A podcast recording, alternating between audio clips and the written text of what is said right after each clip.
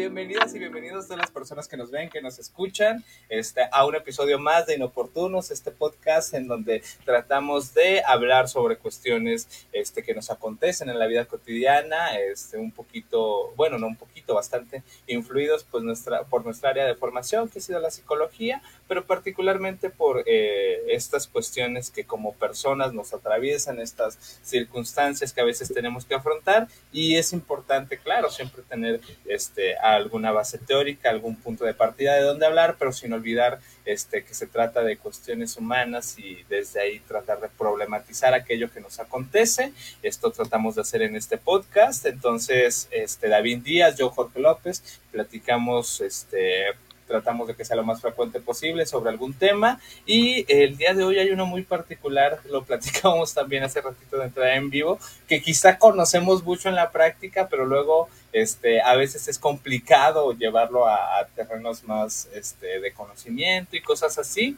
este, y que también tiene que ver mucho con lo que hacemos, que es la psicología, y que luego la psicología a veces se trata como de describir en forma complicada cuestiones que, que quizás son como muy naturales o están muy normalizadas, pero pues también de eso se trata, de darle un sentido distinto a eso que parece tan natural, parece tan común, parece tan inevitable, y pues eso tratamos de hacer este, en, en este, en este este espacio que tenemos por acá. El día de hoy, el tema del que vamos a hablar es la procrastinación, esta palabra tan difícil a veces de pronunciar, pero que básicamente se trata de echar flojera. Pero bueno, ya lo vamos a ir hablando en el episodio, no es un echar flojera normal, es un echar flojera con cierta culpabilidad, una echar flojera que no se siente, que no se siente chido, que no se siente como descanso, sino un echar flojera que tiene que ver más bien con este cuestiones evitativas, este, hay algunas cuestiones de regulación o manejo emocional, este, y que es muy culpabilizante. Este, la procrastinación tiene mucho que ver con a veces este, dejar, postergar alguna decisión o alguna acción que tengamos que tomar, dejarla todo al final y cuando ya nos encontramos ante la inevitable decisión de tener que hacer algo con ello, pues ya no hay como este margen para, para hacer algo. Pero bueno, Davino, este, para que nos hables un poquito más de la procrastinación, este, qué, cómo, cómo conceptualizar, cómo hablar, cómo considerar qué es, qué es la procrastinación o qué es la procrastinación aparte de, de esto que ya vamos mencionando. Sí, que de hecho es, eh,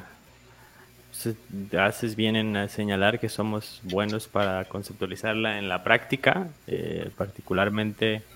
si nos hubieran conocido en la licenciatura, llegamos a terminar trabajos 15 minutos ya empezada la clase. Este, y demás ejemplos parecidos. Y pues es algo que difícilmente se quita tan fácil. Yo creo que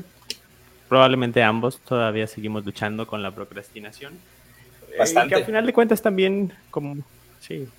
sí, todavía. Tengo ya ahí un par de entregas yo pendientes que todavía no he podido hacer. Mi tesis está ahí todavía atorada, pero, pero bueno. Este, y que de hecho, justo algo que vale la pena también señalar es que no hay un solo tipo de procrastinación, pero sí podríamos, digo, al final de cuentas, como todo proceso de salud mental que ya hemos conceptualizado en muchas otras ocasiones, eh, no es ni blanco ni negro, no son categorías universales que todo el mundo pueda relacionarse de la misma manera y quizás todos tenemos procesos distintos de procrastinación, pero sí hay patrones que pueden ser generalizables hasta cierto punto y que quizás nos pueden ir dando luz a cómo irla abordando. Y decías tú ahorita que tiene que ver eh, con echar flojera, pero inclusive ahí también puede no ser así. Hay gente que procrastina de maneras muy funcionales, ¿no? Personas que tienen un ensayo que entregar y en lugar de echar flojera, en realidad se ponen a, hacer otro tipo de tareas, ¿no? Como limpiar el cuarto, este, dedicarse, no sé, a, labores de la casa, dedicarse, no sé, si es un si es una tarea para la escuela, a lo mejor se dedican más a hacer alguna tarea para algún club social en el que estén o algo por el estilo, se ponen a leer, se ponen a hacer otro tipo de actividades, ¿no? En realidad, la flojera es uno de los más comunes, el tener algún, a otra, alguna otra cosa que hacer eh, en lugar de la actividad principal que se está evitando y puede, puede llegar a ser muchos, muchos tipos de cosas, ¿no? Puede ser eso, puede ser jugar videojuegos, ver televisión, echarse un maratón de, este, Netflix, este, ver repetido el partido del 6 2 del Barcelona al Real Madrid para recordar lo bello que fue, este, o, no sé, cualquier, cualquier tipo de, actividad que, cuyo propósito principal es, como decías, eh, desde mi perspectiva y como yo la conceptualizo la procrastinación, el propósito principal es evitar, ¿no? Eh, y creo que es, es, importante entenderla desde ahí. La procrastinación es,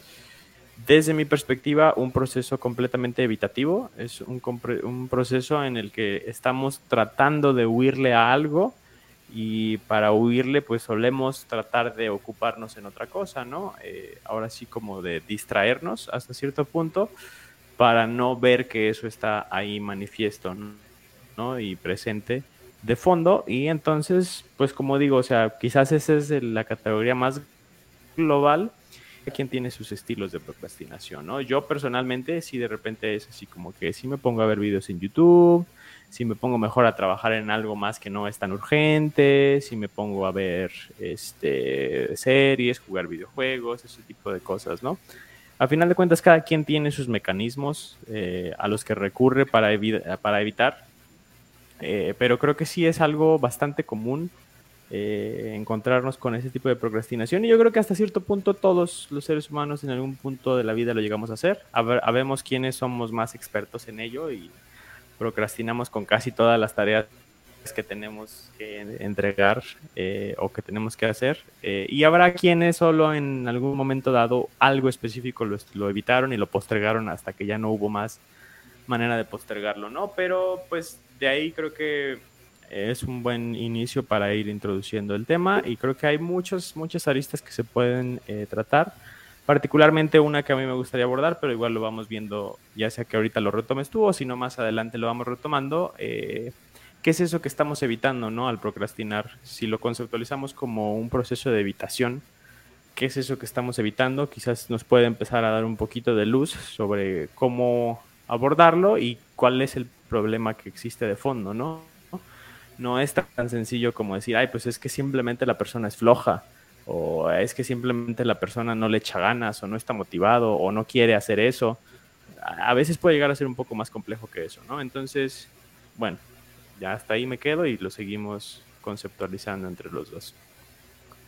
Perfecto, amigo. Sí, me encanta la precisión que llevas haciendo al respecto de que, eh, bueno, yo al principio mencionaba, lo mencionaba de forma muy simplista como echar flojera, pero creo que la precisión es muy necesaria. No es que se trate de echar flojera o que la persona que procrastina no haga nada, sino más bien existe esta tendencia de evitar quizá aquellas tareas que pueden ser más importantes, más urgentes y de alguna manera enfocarse en algunas otras. Este, eh, creo que luego es muy común que este, tenemos, lo, lo mencionabas tú, este, alguna tarea, alguna entrega, algún trabajo este, que de alguna manera requiere cierta, requiere cierto tiempo, requiere de alguna manera sentarse, hacer esas cuestiones o este, en su contrario, pues movilizarse y hacer esas cosas, pero pues no es que la persona este, diga, no lo voy a hacer porque no quiero y no voy a hacer nada más, sino es como evitar esa tarea a través de otras acciones que tienen mayor, eh, menor importancia o menor urgencia o que de alguna manera justamente no este, son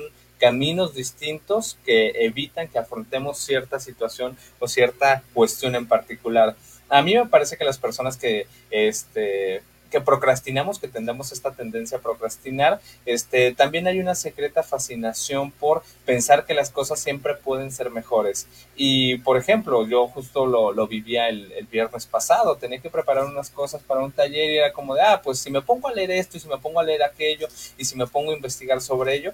wow, una cosa increíble este, que va a hacer esto. Pero finalmente, entre tanto pensar y entre tanto estar racionalizando sobre cómo pueden ser las cosas, este, de alguna manera increíbles o perfectas, la idea de perfección creo que luego también puede estar como muy atravesada en la procrastinación, porque justo esas tareas que evitamos pueden tener como un carácter muy esplendoroso, muy de tiene que ser perfecto, y justo eso nos impide o se convierte como en una barrera para comenzar a hacerlo. Y entonces eh, se va posponiendo esa actividad porque este, uno tiene que estar a veces como inspirado para hacer esas tareas perfectas o esas actividades esplendorosas y uno no puede estar así, entonces dice, ah, no, pues ya lo hago después cuando me sienta con las ganas, cuando me sienta con la brillantez intelectual para poderme hacer eso y pues lo va posponiendo, lo va posponiendo y esa el posponer esas actividades se vuelve tan este, inevitable que llega el momento en donde inevitablemente se tiene que hacer, en donde ya no existe la decisión eh, de hacerlo de la mejor manera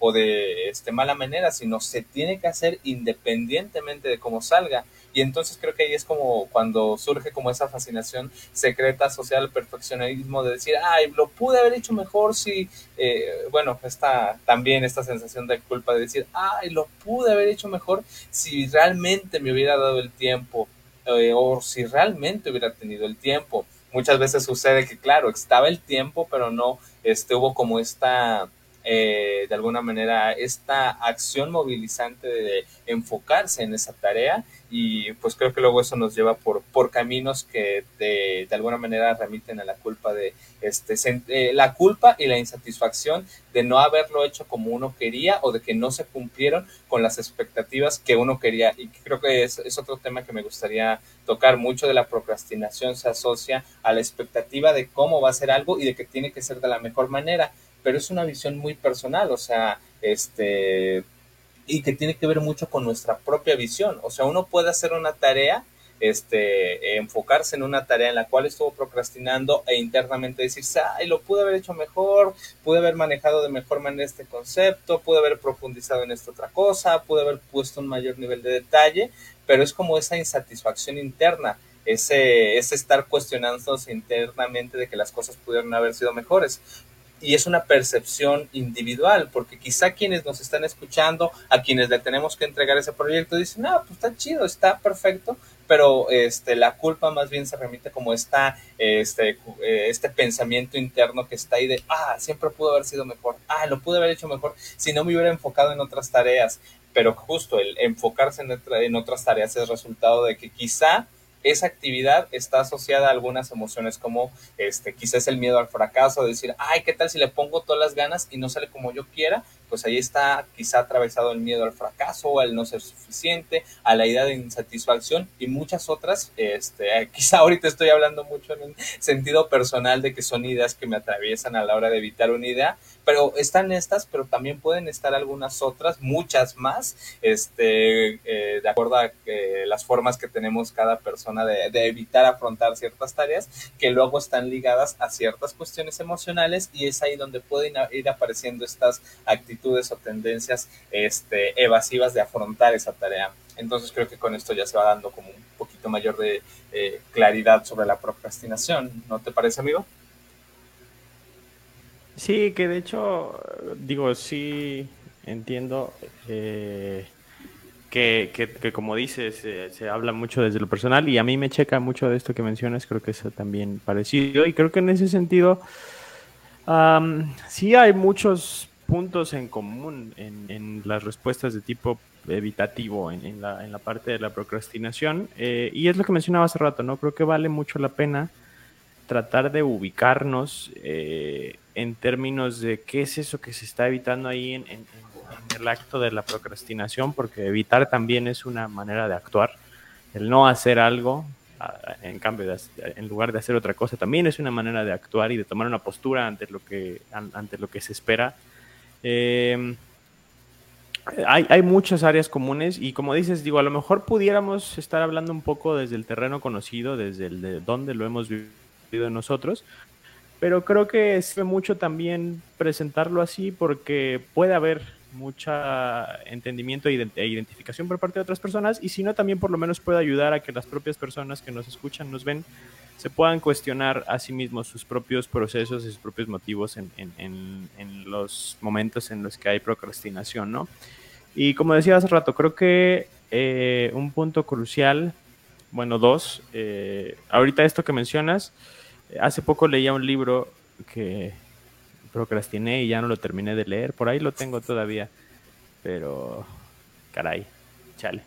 Este, un libro que se trataba justamente del perfeccionismo, ¿no? Y hablaba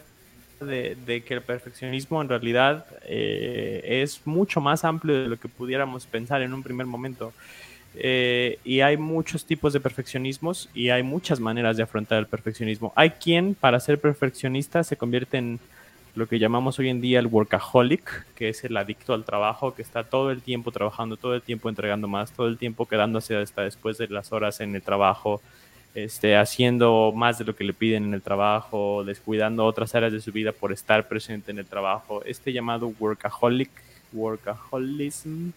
que es como el ser adicto al trabajo, es una manera de, afrontar el perfeccionismo porque, como dices, está esta sensación de nunca es suficiente.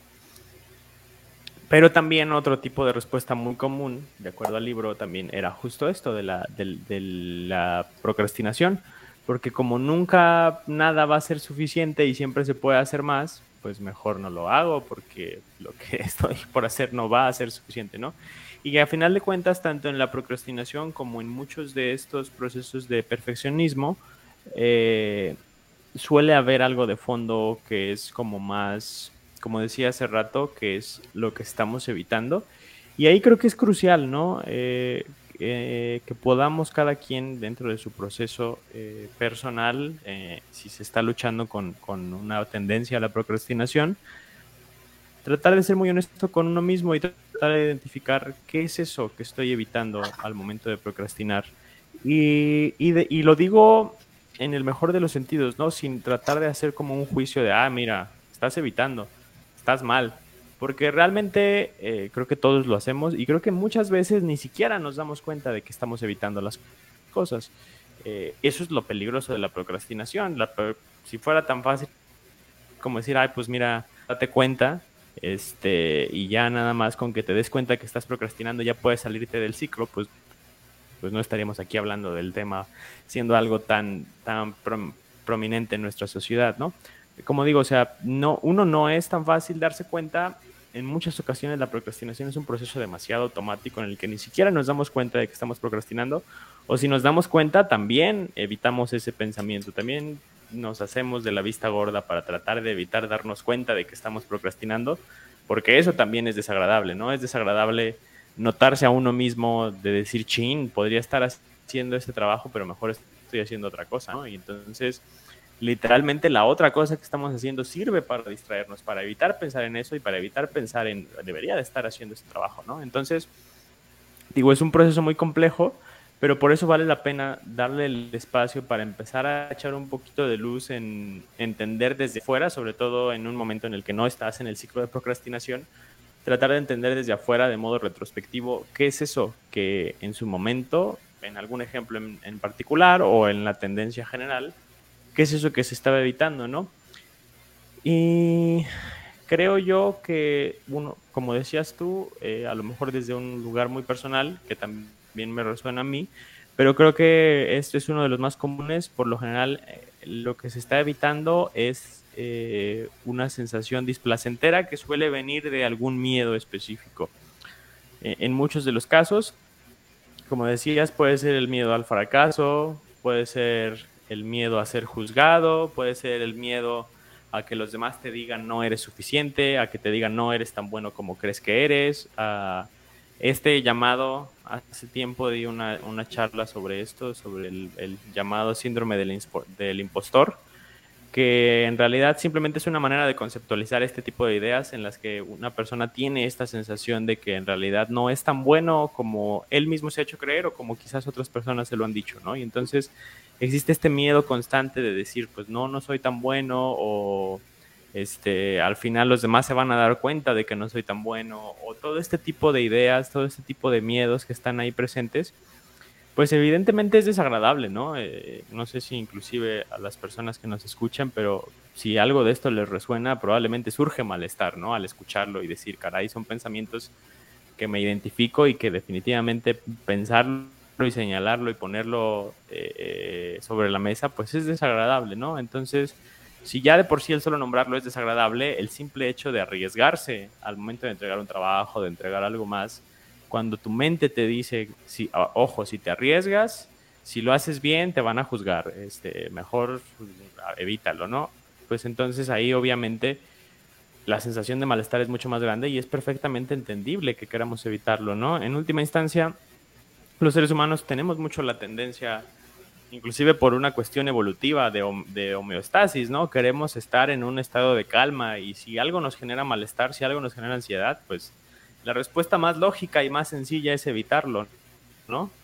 Eh, el tema es que esta respuesta de evitación eh, es para un modo supervivencia, ¿no? Eh, si algo se mueve en los arbustos, puede ser una serpiente, pues lo evitas y corres, ¿no? Pero no es lo mismo a nuestra sociedad actual en donde las demandas que hay constantes de escuela, trabajo y demás no desaparecen así de sencillo, ¿no? Y hay presiones y hay que ver a largo plazo y se vuelve una cuestión mucho más compleja. Entonces, en ese sentido, si bien es la respuesta más automática y normal eh, el evitar, pues a lo mejor vale la pena tratar de buscar qué otras estrategias nos pueden ayudar para afrontarlo y que eso nos ayude a,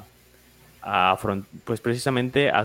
movernos de ese lugar y tratar de eh, relacionarnos de una manera distinta, tanto con las emociones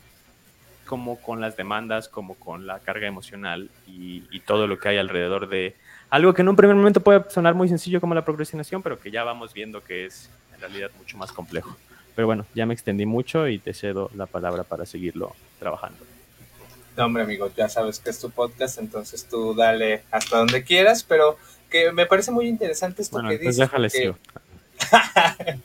no, hombre, era este. Eh, nada más ahí para ver qué decías. Este, que sí me parece muy interesante esto que, esto que, esto que vas diciendo, porque justo, este, luego nuestras tendencias eh, procrastinadoras nos hacen justamente evitar el tomar una decisión y nos llevan a, la inacción particularmente frente a eso que estamos evitando. Claro, nos puede llevar a hacer 20 mil cosas más y si no sé, tengo que escribir este el ensayo de la vida, pues me pongo a lavar los trastes, me pongo a ver una serie, me pongo este a acomodar los libros que tengo ahí llenos de tierra o lo que sea, pero pues finalmente no afronto este la, eh, la acción que tengo que, la, la situación que estoy evitando. Entonces es una inacción frente a esa cuestión particular. Y creo que no es un tema de, de racionalidad, no es como esta, esta la, la, solución creo que no está en esta especie de conquista de uno mismo y tomar la mejor decisión y decir, ah, voy a tomar la, la decisión esencialmente más racional porque pues obviamente es mejor para mí el terminar este, esta tarea importante que ponerme a hacer otras cosas, no, porque ahí finalmente la racionalidad o este, esta sobreintelectualización se ve atravesada por cuestiones emocionales, este, e incluso a nivel biológico anatómico, este, de alguna manera ocupan un, un ha pasado más tiempo con nosotros en nuestro cerebro esta parte emocional que la parte racional. Entonces finalmente hay una conquista de la emoción sobre la racionalidad y es más complejo que decir, ah, no, pues es que tienes que ponerte a pensar cuál es la mejor decisión para ti o tienes que conquistar tus impulsos y tus pasiones y en esa conquista tomar la mejor decisión porque pues no se trata de eso, es más complejo que ello. Justo con esto me recordaba este, una, una paradoja de un filósofo escolástico, este, se llama El asno de Burilán, una cosa así, en donde este, la paradoja dice algo así, que si se pusiese frente a un asno este, dos montones de heno, este, de comida de, de asno, este, exactamente igual, este, con las mismas características del mismo tamaño, este, ¿cuál sería la elección del asno? Pues ninguna, porque la racionalidad sería exactamente decir, ah, pues son exactamente iguales, entonces no puedo elegir porque este, me quedo movilizado ante no saber qué elegir porque son exactamente iguales. Y luego a veces esa excesiva racionalidad este, puede traducirse en la vida de pensar de, ay, no, pues es que si hago esta cuestión, este, de alguna manera, este, me va a llevar a cierta situación, entonces no, pues ya no, ya para qué la hago, no, ya, este, no tiene caso que, que la haga. Entonces, justamente creo que eh, va más allá de, del pensar cuál es este, la mejor decisión o lo que mejor nos conviene para nosotros, sino finalmente están ahí atravesadas las emociones y eso finalmente nubla en gran medida este, nuestro juicio. Y luego esa, esa eh, inmovilización pues justamente nos lleva a que cuando realicemos aquellas tareas haya también, eh, esto de la procrastinación me parece muy, eh, muy cíclico, muy homeostático, muy, este, que se retroalimenta a sí mismo, porque justo, este, evitamos una acción, una situación, tomar una decisión porque nos puede generar una insatisfacción, pero cuando finalmente la tomamos, este, eso nos genera insatisfacción porque no nos, eh, no le hicimos bajo las condiciones ideales que nos hubiera, que hubiéramos querido, este, o que considerábamos adecuadas. Entonces, eso retroalimenta de alguna manera esta sensación de insatisfacción y pues eh, ahí se, nos enmarcamos o nos este, vemos envueltos en una especie de espiral interminable que de alguna manera nos lleva como a los mismos lugares y que de nuevo no se abandona o no se es más complicado de salir de este círculo que decir, este, ah, no, pues es que tiene que haber una conquista de tus impulsos y tienes que elegir este, lo que más te conviene, ¿no? Finalmente, este, va, va más allá, porque, lo repito, está atravesado como este aspecto emocional. Eh, en ese sentido. Ah, también esto otro que mencionabas al respecto de, de que es, es, genera mucha culpa el saber que uno está evitando una situación, porque cuando procrastinamos no solo somos conscientes de que estamos evadiendo una tarea, sino de que sabemos que es una mala idea, pero aún así lo hacemos y eso genera mucha culpa. Pero creo que es todavía peor justo cuando no existe como esta honestidad y vamos como en una especie de piloto automático evitando este, esta circunstancia, porque claro, darnos cuenta ya es un paso y cuando vamos justamente por la vida como con este piloto automático, como en esta especie de este, venda en los ojos en donde no sabemos que estamos evitando este, una actividad o una tarea importante, pues lo seguimos haciendo de forma consecuente y eso se asume como una forma de vida. Eh, ya para ir adelantándome un poquito, yo creo que lo, lo, vamos a hablar también más adelante, este, pero quizá una posible forma de evitar la procrastinación luego se convierte en incorporar eso que procrastinamos como una forma de vida. También lo pensaba, el, este, lo leí hace tiempo, un buen estudiante no es la persona más brillante o la más este, intelectual, sino un buen estudiante es el que incorpora el estudio como una forma de vida. Y por ejemplo, ¿qué cosas se pueden incorporar como una forma de vida? Pues el dormir, por ejemplo. Este, nadie nos dice que te tienes que dormir a las 2 y despertar a las 8, sino lo incorporas como una forma de vida. Y de esa forma ya no lo evitas. Lo mismo, por ejemplo, con cuestiones o actividades que luego evitamos como quizá la más común y el mayor ejemplo es el estudio entonces, si se incorpora, bueno, no, sé desde dónde estoy esto porque finalmente creo que jamás lo hemos hecho, pero si se incorpora como una forma de vida, como algo que se tiene que hacer en cierto momento determinado de nuestra vida, pues quizá ya no, ya no haya tantas eh, estas complicaciones del momento inicial de, de comenzar a hacerlo, sino ya es parte de nuestra vida. Pero bueno, eso a propósito de cómo ir atendiéndolo, yo creo que vamos a profundizar en ello este, un poquito más, más adelante. Y bueno, terminar con esta idea, amigo, este, también eh, eh, investigando un poquito, se supone que el concepto de procrastinación tiene que ver con este, esta derivación del griego que eh, tiene como origen en, la palabra acracia, que significaba sin poder, o sea, kratos, poder, a, sin, este, o falta de, y que se traducía antiguamente como esta falta de poder, esta falta de voluntad. Pero de nuevo, o sea, creo que actualmente en nuestra vida social, lo que vivimos ahora, no se trata como de una cuestión de, de voluntad, de falta de voluntad por hacer las cosas, como luego se interpretaría porque también creo que ya en nuestra vida social, este, cuando a veces eh, las personas a nuestro alrededor se dan cuenta de que estamos evitando ciertas tareas, es como de, ah, se puede interpretar como desinterés o falta de ganas de querer hacerlo o falta de importancia, es como de, ah, pues no te importa hacer eso, este, estás como muy desinteresado sobre esas cosas que son importantes, pues qué onda con tu vida, ¿no? pero es que va más allá de nuevo, o sea, no es como que uno no lo quiera hacer o lo evite nomás porque por sus ganas o porque no o porque no crea que es importante. Uno sabe que es importante y luego también esta retroalimentación de, ay, ¿por qué no le das de importancia? También se vuelve muy culpabilizante y de nuevo es como de, ay, no, pues neta, sí, ¿por qué no le estoy haciendo? ¿Qué me pasa en la cabeza que este, eso que es importante no le estoy dando la importancia necesaria? Pero de nuevo, o sea, este, estas situaciones, eso que evitamos, que la, pregunta que haces es sumamente pertinente, eso que evitamos, ¿por qué lo evitamos? Quizá lo evitamos justamente por no decepcionar a esas personas que de alguna manera creen en que lo podemos hacer mejor y se termina haciendo en el acto, se termina confirmando porque pues estamos evitando esa circunstancia, esa situación. Y a veces, claro, lo evitamos a través de la movilización, de hacer otras cosas, pero también lo atravesamos, lo, lo evitamos o se atravesan como estos pensamientos rumiantes en donde ya me quiero poner a hacer la tarea, pero pues, ay, me acuerdo que el opening de, no sé, cualquier anime estaba bien chido, a ver, vamos a buscarlo. Entonces también a través de pensamientos, de una serie de pensamientos que nos impiden enfrentar esas actividades, pues se da la rumiación a través de la acción y también a través de esta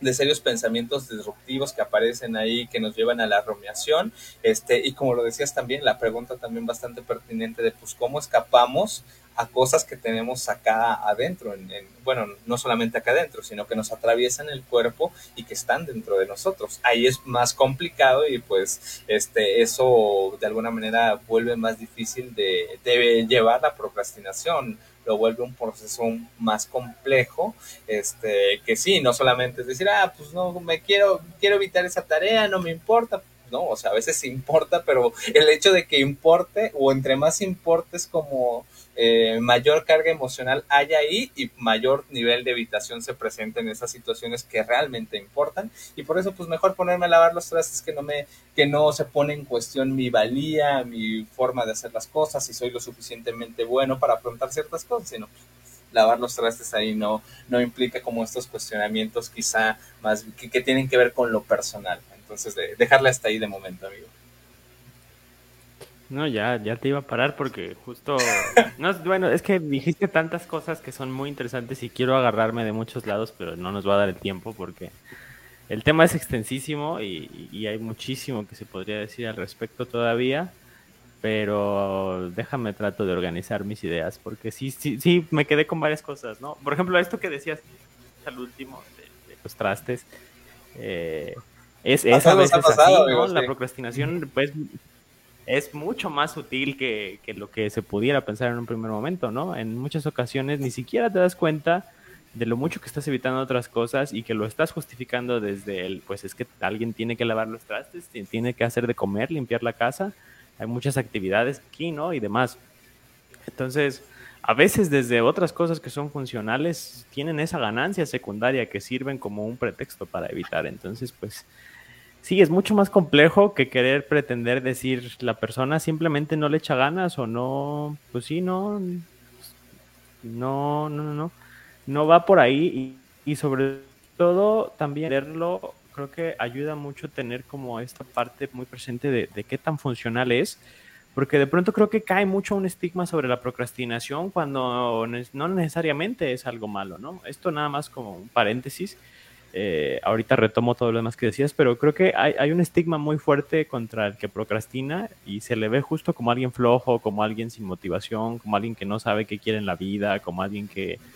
sí, que, simplemente no le quiere echar ganas, que no está motivado y demás.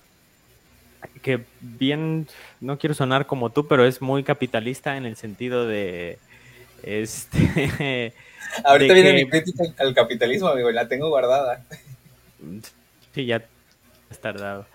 Pero básicamente no, como eh, en realidad vivimos en una sociedad de producción en la que constantemente se está pretendiendo que las personas sean productivas y entonces parece una persona mucho más sana y funcional, alguien que entrega todas sus tareas a tiempo y que está constantemente sacando dieces y cumpliendo en todo el trabajo y no sabes qué tan mal puede estar de fondo, qué tanto a lo mejor se está utilizando eh, drogas para no dormir en la noche y poder terminar sus tareas, qué tanto está perturbando mucho sus ciclos del sueño, su alimentación y demás, y se está teniendo una exigencia tan elevada que pueden acabar generando un estrés tan fuerte que después le traiga problemas muy severos de salud, procesos de ansiedad, cuestiones de la circulación del corazón, este, etcétera, etcétera, que vienen simplemente de una sobreexigencia pero que socialmente se ve mucho más aceptado, una persona que cumple con todo lo que se le demanda, ¿no? Y a lo mejor la persona que procrastina ahí va pasando con siete, pero duerme bien, lava sus trastes, convive con las personas que quiere y demás, ¿no? O sea, no aquí el argumento no es vamos a justificar todos los procesos de procrastinación, sino más bien darse cuenta que ninguna conducta o, manera de estilo de vida es mala o buena por sí misma, ¿no? Creo que hay que tener en cuenta todo el contexto, ¿no? Hay procrastinaciones muy funcionales en el sentido de pospongo las cosas, momento en el que las tengo que hacer, a lo mejor no me esmero tanto como podría, pero porque sé que hay otras cosas que son importantes. Puede, puede darse el caso, claro que sí, pero aquí de lo que estamos hablando y que creo que es, es justamente importante ir entendiendo es de estos procesos de procrastinación que, como tú dices, son un, un círculo vicioso eh, en donde evito algo que sí es importante para mí, pero como es importante, hay riesgo de salir lastimado, hay riesgo de ser juzgado, de fracasar, y entonces ese riesgo me genera un miedo y ese miedo me genera una evitación que hace que después no lo haga y ese después no hacerlo me viene a generar una culpa en la que siento que no soy suficiente. Entonces, como no soy suficiente, tengo que demostrar después que sí puedo y entonces viene una exigencia mucho más grande en mi siguiente entrega porque tengo la presión de que en la anterior no lo hice bien y entonces se aumenta todavía más la ansiedad y como dices, es un círculo vicioso, es un círculo eh, que se preserva a sí mismo eh, eh, la procrastinación, porque entre más procrastinamos, más sensación de culpa hay, la sensación de culpa aumenta la exigencia y la exigencia aumenta el malestar y el malestar es lo que hace que acabemos procrastinando, ¿no? Entonces, cuando está ahí ese círculo vicioso, pues justo en dónde se le rompe. Y eso creo que es la parte como más crucial, dónde rompemos el, ciclo, porque pues a final de cuentas, como dices, no es tan fácil como decir domina tus impulsos y, más, porque pues es, es, a mí me parece eso equiparable al,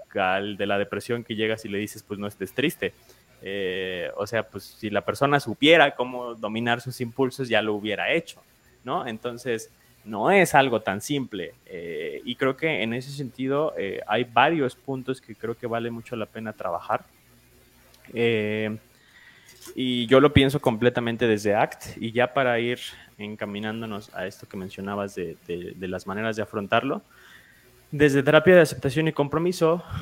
yo conceptualizaría mucho esta parte de la procrastinación, como ya decía, como un medio de evitación emocional pero que se complementa con una cuestión de fusión con los pensamientos, es decir, que tanto estamos enganchados con una idea de perfeccionismo, de todo siempre, tiene que salir bien, estamos enganchados con ideas de no va a ser suficiente, que al final de cuentas son pensamientos y son pensamientos que generan ansiedad, ¿no? Entonces, desde mi perspectiva, habría tres cosas muy importantes que vale la pena ir practicando y entrenando para irse zafando de los procesos de procrastinación. Una es la, justo el, desligarse un poquito de esos pensamientos, porque en la medida en la que veamos esos pensamientos como verdades absolutas que nos tienen dominio sobre nosotros, pues es obviamente más sobre, sí, pues más abrumador, ¿no? La, idea de la procrastinación y por lo tanto es más, más necesaria la evitación, ¿no? El otro proceso que, que se trabajaría justo es ese de la evitación, ¿no? Como dices, eh, no se trata de dominar los impulsos en el sentido de hacer que desaparezcan esas sensaciones, pero a lo mejor sí, y con la práctica, y esto es algo que requiere de mucha práctica, que requiere inclusive en muchos casos de un acompañamiento psicológico, eh, existen procesos que se llaman en, ACT eh, de aceptación, en los que lo que aprendemos no es a hacer que el malestar desaparezca, sino a tener la suficiente capacidad de lograr que aún con el malestar ahí, tengamos suficiente margen de maniobra para decir, ¿sabes qué? Ahorita que me puse enfrente de la compu a escribir la tesis, me entró una ansiedad. Y, y, sí, aquí tengo la ansiedad, pero sé que es importante hacer esta tesis, entonces me voy a poner a escribir, aunque esté temblando todavía del brazo, pero voy llevando mi atención más a la tesis y puedo, y soy capaz de estar ahí con. Y, y es muy distinto a, a, a, una idea como masoquista de, ah, pues aunque esté sufriendo, sufre más, ¿no? Y hazlo. Es más bien como, porque sé que es importante, me voy a acercar y voy a intentar hacer esto eh, y, tratar de, no quisiera decir sobreponer, porque suena a lo que tú decías hace rato, pero sí tratar de con todo y la ansiedad que está ahí, eh, poder hacer esos procesos. Y para este segundo punto, eh, e, es muy útil tener muy claro nuestros valores, ¿no? Y tener muy claro justamente qué tanto esta actividad, esta tarea me acerca a algo que es importante para mí. Porque en la medida en la que tenemos claro el propósito del para qué estamos haciendo esa tarea, es más sencillo que podamos confrontar esa emoción desagradable, ¿no? Em, pasa en otros contextos que nos damos cuenta, por ejemplo, no sé, eh, ya lo he, ya he dado este ejemplo muchas veces, pero creo que es uno de los más sencillos. Cuando estamos enfermos, sabemos que una inyección va a doler mucho, pero sabemos que nos va a quitar el malestar, ¿no? Y entonces somos capaces de afrontar ese el dolor del piquete porque sabemos que nos va a traer un bien, ¿no? Si somos capaces de ver esta analogía en, en las cosas en las que procrastinamos y decir, ¿sabes qué? sí me voy a sentir bien mal ahorita que haga la tesis, sí me voy a sentir bien mal ahorita que haga este trabajo y a lo mejor estaría mucho más cómodo viendo la tele, pero pues sé que es algo que, me va a hacer, hacer, estar mejor, sé que es algo que me va a acercar a algo que es importante y por eso me voy a arriesgar a sentir ese malestar y aún así hacerlo, ¿no? Y bueno, entonces eh, son esos tres procesos en primer lugar, que es como qué tanto, cómo nos llevamos con nuestros pensamientos, qué tanto somos capaces de tolerar las sensaciones negativas y qué tanto lo hacemos desde el saber que es importante lo que estamos haciendo. Y por último, un cuarto proceso que creo que vale mucho la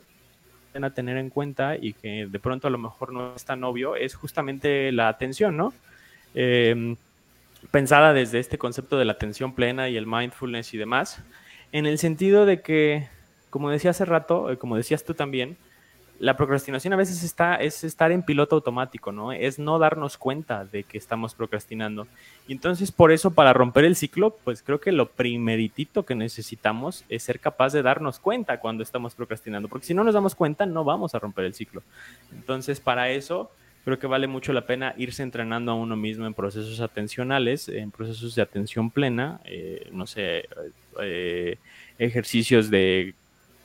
seguimiento de la respiración y demás, que a la larga lo que pueden ir generando es justamente suficiente espacio para decir, ah, estoy procrastinando, ¿no? Y en la medida en la que seas capaz de cachar que estás procrastinando, ya tienes un poquito más de margen de acción, ¿no? Eh, cuando se trata de procesos automáticos. Y pues nada, creo que eso sería como lo que yo considero que valdría mucho la pena como trabajar para... Eh, ir abriendo brecha con, la procrastinación, porque creo que es justo desde ahí, desde donde viene la mayoría de los eh, procesos de procrastinación y pegarle a esos puntos que creo que son como muy desde la raíz, creo que es, sería la manera más efectiva, ¿no? Porque si quisiéramos intentarlo, como decíamos hace rato, a raíz de la exigencia, de decir, no, es que me tengo que exigir más, no, es que tengo que eh, hacerlo mejor la próxima vez, pues lo único que hacemos es hacer más grande el círculo vicioso, ¿no? Entonces, vale la pena tratar de romper ese ciclo desde otro lado, aunque sí, pero bueno. Eh, con eso cerrar hasta ahorita y pues ya te cedo la palabra igual para ir también ya casi cerrando, nos quedan un ratito. Sí, sí, amigo, coincido. Yo creo que este vale la pena profundizar en una propuesta que creo que es una propuesta muy personal, porque como lo decíamos al principio, es algo que nos atraviesa, nos ha, este, de alguna manera, ha impactado nuestras vidas. Claro, eh, lo contabas tú al principio, nos encontrábamos terminando un trabajo cinco, 15 minutos después de que ya, había, ya que lo teníamos que entregar y a pesar de que la adrenalina estaba muy padre, que estaba chido enfrentar esas situaciones, pues sí, después era como de pues pudimos darnos más tiempo, ¿no? Pero este, en ese punto quizá era, era funcional pero muy seguramente, también yo lo digo a título personal, luego esas conductas quizá nos han llevado a otras situaciones en donde pues los resultados no han sido tan favorables, donde uno dice, ay, o sea, sí lo hubiera hecho distinto y este, pues eh, creo que hablar desde ahí, desde nuestra propia experiencia y también con base en lo que, lo que sabemos al respecto, lo que hemos vivido y lo que pues hemos podido investigar, coincido mucho en, en tus propuestas, amigo. Yo este, las abordaría desde un, distinto, un lugar distinto, este, con otras palabras, pero pues creo que muy tendientes a lo mismo. en ese sentido, yo creo que a veces para eh, a veces romper o salir de este ciclo eh, no es hacerlo como de forma violenta o estirando o rompiendo todo, sino pues quizá una de un, tratándose de fluir más por otros caminos, tratar de salir como de esos círculos eh, que se retroalimentan a sí mismos de la procrastinación. A mí me parece que una propuesta interesante es el respeto a los propios tiempos, o sea, el respetar que, ahí viene mi crítica al capitalismo. ¿Cuál ha sido una de las grandes victorias del capitalismo? El lograr que que todos nos vayamos a dormir eh, a una hora muy similar y que todos nos despertemos a, uno, a una hora muy similar. O sea, no respetando los tiempos individuales en donde, por ejemplo, yo, este, creo que soy más funcional mentalmente, tengo un poquito de mayor lucidez ya, ya más centrada a la noche, ya más este, cuando se está acabando el día. Y creo que luego se respeta los propios tiempos y no exigirse en momentos en donde uno, en donde uno este, históricamente, eh, individualmente, con su propia historia, ha comprobado que pues no se puede, o sea, y por ejemplo, a mí las mañanas me parecen lo más horrible de la vida y últimamente me, me daba cuenta que este, tenía que hacer cosas en la mañana y era una procrastinación horrible, todo constantemente con pensamientos rumiantes y creo que eh, el respeto a esos tiempos, decir, ah, ok, quizá en este punto no soy lo más mentalmente funcional, pues ¿qué podemos hacer? Ah, de alguna manera buscar las condiciones y hacer todo eso que tendría que, que podría estar haciendo después para evitar la tarea central. Entonces, en esos momentos, pues, ah, me pongo a comer porque luego sé que cuando quiero evitar una tarea digo, ay, me da hambre, vamos a comer. Pues no, lo hago en este momento previo con cierto respeto a nuestros propios tiempos para de alguna manera ya después enfocarse en, en mayor medida o con mayor eficiencia sobre esa tarea que, que podemos llegar a evitar y que luego se da como de, ay, no, pues es que ya quiero ponerme a escribir pero, ah, no, es que tengo que ir al baño, ay, no, es que me dio hambre, ah, pues eso lo hago en un momento previo para cuando tenga que afrontar la situación, pues ya no pase. Y creo que eso se va descubriendo ese, esa ese, digamos, eh, respeto a nuestros propios tiempos se va identificando conforme vamos afrontando las situaciones y conforme nos vamos dando cuenta de en qué momento podemos eh, dedicarle mayor, eh, de alguna manera, mayor atención o pueden ser menos aversivos ciertos procesos en nuestra vida. Porque creo que también esa es otra propuesta. De alguna manera, si bien es cierto, sabemos que nos podemos enfrentar a alguna tarea, alguna actividad que puede ser dolorosa, que puede tener muchas implicaciones emocionales, hay que buscar crear las condiciones para que esa versión a la cual nos vamos a enfrentar pues pueda ser más cómoda, pueda ser más llevadera. Si ya sé que, eh, no sé, tengo que eh, hacer algo y lo estoy evitando, pues vamos planteando y buscando los caminos para que cuando llegue a hacerlo, pues no sea tan, tan aversivo, tan rudo, ya sea como tú lo mencionabas a través de procesos de atención plena, no enfrentarme a situaciones estresantes antes de hacerlo, tratar de atender las circunstancias que pudiesen distraerme este, de esa actividad. Entonces yo creo que eso también eh, puede ayudar mucho este, y de alguna manera pues puede ir construyendo eh, formas distintas de relacionarnos con esas actividades. También creo que eh, esto que decías de, este, de fusión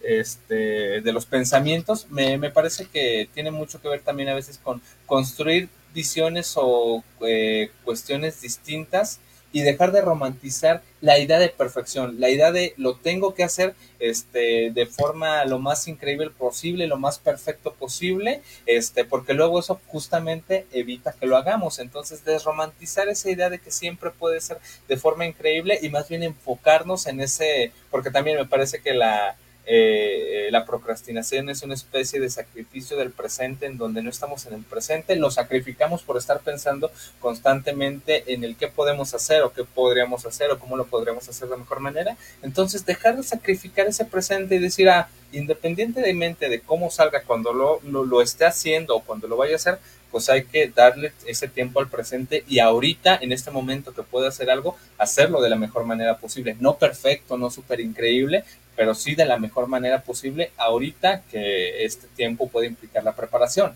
Ya cuando esté allá, pues este, lo haré de la mejor manera posible en ese momento y no buscando como esta esplendorosidad o esta este, romantización de una especie de perfección que luego se vuelve una carga muy complicada de llevar. Que creo que también eso va muy ligado con el darnos la posibilidad de contarnos una visión distinta de nosotros mismos, porque luego justo este, tenemos como ideas muy estructuradas de lo que somos o de cómo tenemos que hacer las cosas, que el pensarlo de esa manera nos lleva a evitar hacerlo de forma distinta. O, uno piensa, ah, no, pues ya sé cómo hacerlo, pues puedo enfocarme en otras actividades y cuando llega el momento de tener que afrontar la tarea, la actividad o la acción, pues se da cuenta de que es una situación distinta y que quizás se tiene que afrontar de una forma diferente a esas visiones estereotipadas que tenemos sobre nosotros mismos. Entonces también un, un poquito de flexibilidad ahí de cómo nos concebimos o de cómo concebimos que podemos hacer las cosas puede, puede ayudar mucho con, con estas cuestiones de procrastinar y hacer las cosas. Y pues ya para ir concluyendo, amigo, yo creo que la procrastinación puede banalizarse, puede este, tomarse como algo muy, muy simple, muy X, como simplemente echar flojera, pero pues no, ya vamos viendo que es una cuestión que tiene ahí este, cuestiones muy arraigadas, cuestiones problemáticas, que está ligado con eh, o tiene implicaciones por, con cómo nos vemos, cómo nos coincidimos, cómo creemos que podemos hacer las cosas y es mucho más más complejo que solamente echar flojera o que no querer hacer las cosas o que no tener interés por hacer las cosas. Están ahí esas implicaciones emocionales que a veces impiden y yo creo que eso también se puede ir atendiendo este, de alguna manera con hablarlo, con ponerlo en palabras y decir, híjole, o sea, no es que no quiera hacerlo, es que lo estoy evitando porque quizá me da miedo que no salga como yo quiero o no salga tan, este, de alguna manera, este, tan perfecto como me puedo imaginar en esa fascinación de que las cosas pueden ser como perfectas. Yo creo que a veces también hablarlo porque pues la, procrastinación, claro, nos afecta a nosotros mismos, pero pues también puede llegar a afectar nuestras relaciones o nuestras formas de relacionarnos, justamente porque se puede asumir como desinterés, falta de ganas, este, o que no le damos de importancia a las cosas. Y yo creo que a veces decir, tengo, tengo este problema y tengo esta mala, mala actitud de querer afrontar las situaciones de esta manera. Yo sé que no está bien, estoy luchando con ello. Este, pues a veces también puede ayudar y pues también puede darle claridad a las demás personas de, ah, pues esta persona tiene esta circunstancia, no es que no le importe, pero pues, este, le cuesta y pues a veces hablarlo este, ayuda mucho. Entonces creo que también puede ser una propuesta para que no afecte tanto a nosotros mismos, pero tampoco a nuestras eh, relaciones que pueden ser significativas y que se pueden ver afectadas. Sí, yo creo que con eso ya se ha dicho este, bastante. Seguramente se nos escapan algunas cosas, pero pues este, creo que en cierto sentido hemos hablado sobre la procrastinación y sus complejitudes y cómo llevarlo en la vida. Sí, claro, que a final de cuentas, como siempre, el podcast es más para abrir terreno y para cuestionar más que para decir, miren, si quieren saber todo sobre la procrastinación, vayan a ver el episodio. Pues no, en realidad es más bien empezar a interrogar, cuestionar, que las personas puedan ver sus propios procesos y decir, ah, caray, ¿qué onda con eso, no? Y pues nada, justo eh, creo que ya lo abordamos todo. Nada más a manera de comentario, eh, se me hizo muy padre que parte de lo que comentaste tú ahorita al final fue abordar los otros dos procesos del Exaflex de ACT, que hablé yo de, fusión, de aceptación, de valores y de eh, momento presente. Y faltaba yo contexto, que es justamente esta historia que nos contamos sobre nosotros mismos, y acción comprometida, que tiene mucho que ver con planear quizás y hacer un poco más sencillo e ir saliendo del ciclo con acciones como muy puntuales, ¿no? Entonces, sí, se me hizo curioso eso. que luego eh, hablamos de lo mismo con palabras diferentes, pero el resultado del lugar donde lo hablamos y que está, que está muy chido, eso también me ha parecido muy chido. Sí, justo, ¿no? Y que, creo que justo va, va por ahí la, la, idea. Creo que a final de cuentas, mucho de, independientemente de la verborrea con la que se conceptualiza y los tecnicismos, eh, a final de cuentas, mucho tiene que ver con la propia sabiduría del ser humano y del malestar y de cómo lo hemos ido entendiendo y de cómo podemos irnos de a poco zafando de él, ¿no? Y en ese sentido creo que, eh, como dijimos hace rato, eh, la idea es nada más abrir brecha y las personas que sientan que la procrastinación es un problema, pues obviamente invitarlos a, que lo, lo, como dices tú, lo hablen con otras personas, pero también si lo creen necesario, que lo atiendan en un proceso de psicoterapéutico. Eh, para quien no ha escuchado esto que hemos dicho en otros episodios, la psicoterapia no es nada más para, ay, mira, tengo depresión, tengo ansiedad, tengo esto o aquello. Si sientes que no estás rindiendo bien en la escuela y te gustaría procrastinar menos o te gustaría sentirte menos culpable por eso y demás, también es algo que se puede tratar en un proceso terapéutico. Y por último, anuncio parroquial comercial, aprovechando que el podcast es mío, dice Jorge, este, vamos a dar un taller eh, Itzel, que ya ha venido aquí al podcast en otras ocasiones, y su servidor vamos a estar dando un taller el próximo 20, ya faltan 13 días, y es justo sobre los seis procesos que mencioné ahorita de, ACT, centrados más en, otros eh, ámbitos, no necesariamente la procrastinación, pero si les movió y les llama la atención saber más sobre ellos, pues ahí va a estar el taller.